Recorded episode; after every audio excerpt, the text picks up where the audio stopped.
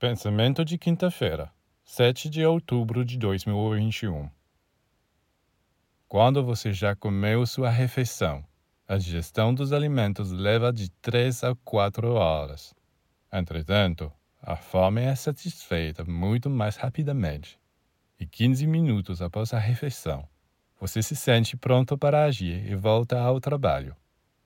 Isto prova que a parte mais sutil do alimento é absorvida pela boca durante a mastigação. É apenas a parte mais grosseira do alimento que é assimilada pelo estômago e pelo intestino. Na vida espiritual, a meditação é como mastigar uma ideia.